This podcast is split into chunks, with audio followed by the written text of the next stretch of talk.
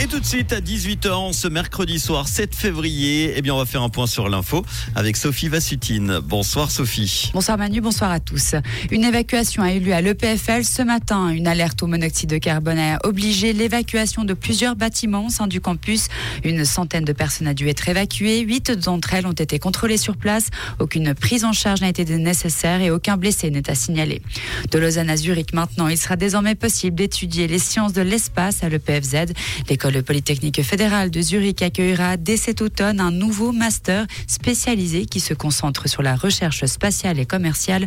Le PFZ estime qu'une centaine d'étudiants suivront ce nouveau cours dès la rentrée. En 2023, l'inspection du travail de Lausanne constate une augmentation des infractions. Ces plaintes des travailleuses et travailleurs ont été relevées lors des quelques 450 contrôles des conditions de travail dans les entreprises de la ville.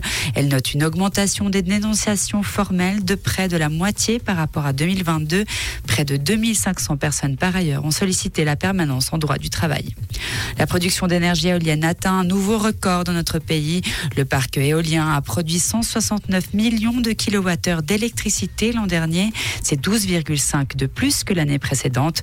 En automne dernier, la Suisse a été frappée par plusieurs tempêtes. Celles-ci ont permis aux éoliennes de produire un maximum d'électricité.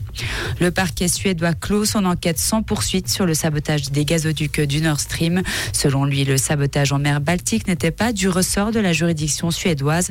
On rappelle que cette annonce fait référence à l'événement géopolitique majeur et sans précédent de quatre énormes fuites de gaz. Celle-ci avait été précédée par des explosions sous-marines, des conduites reliant la Russie à l'Allemagne. Elles acheminaient l'essentiel du gaz russe vers l'Europe. Merci Sophie, on te retrouve tout à l'heure pour l'info en fin d'émission à 19h sur Rouge. Comprendre ce qui se passe en Suisse romande et dans le monde, c'est aussi sur Rouge.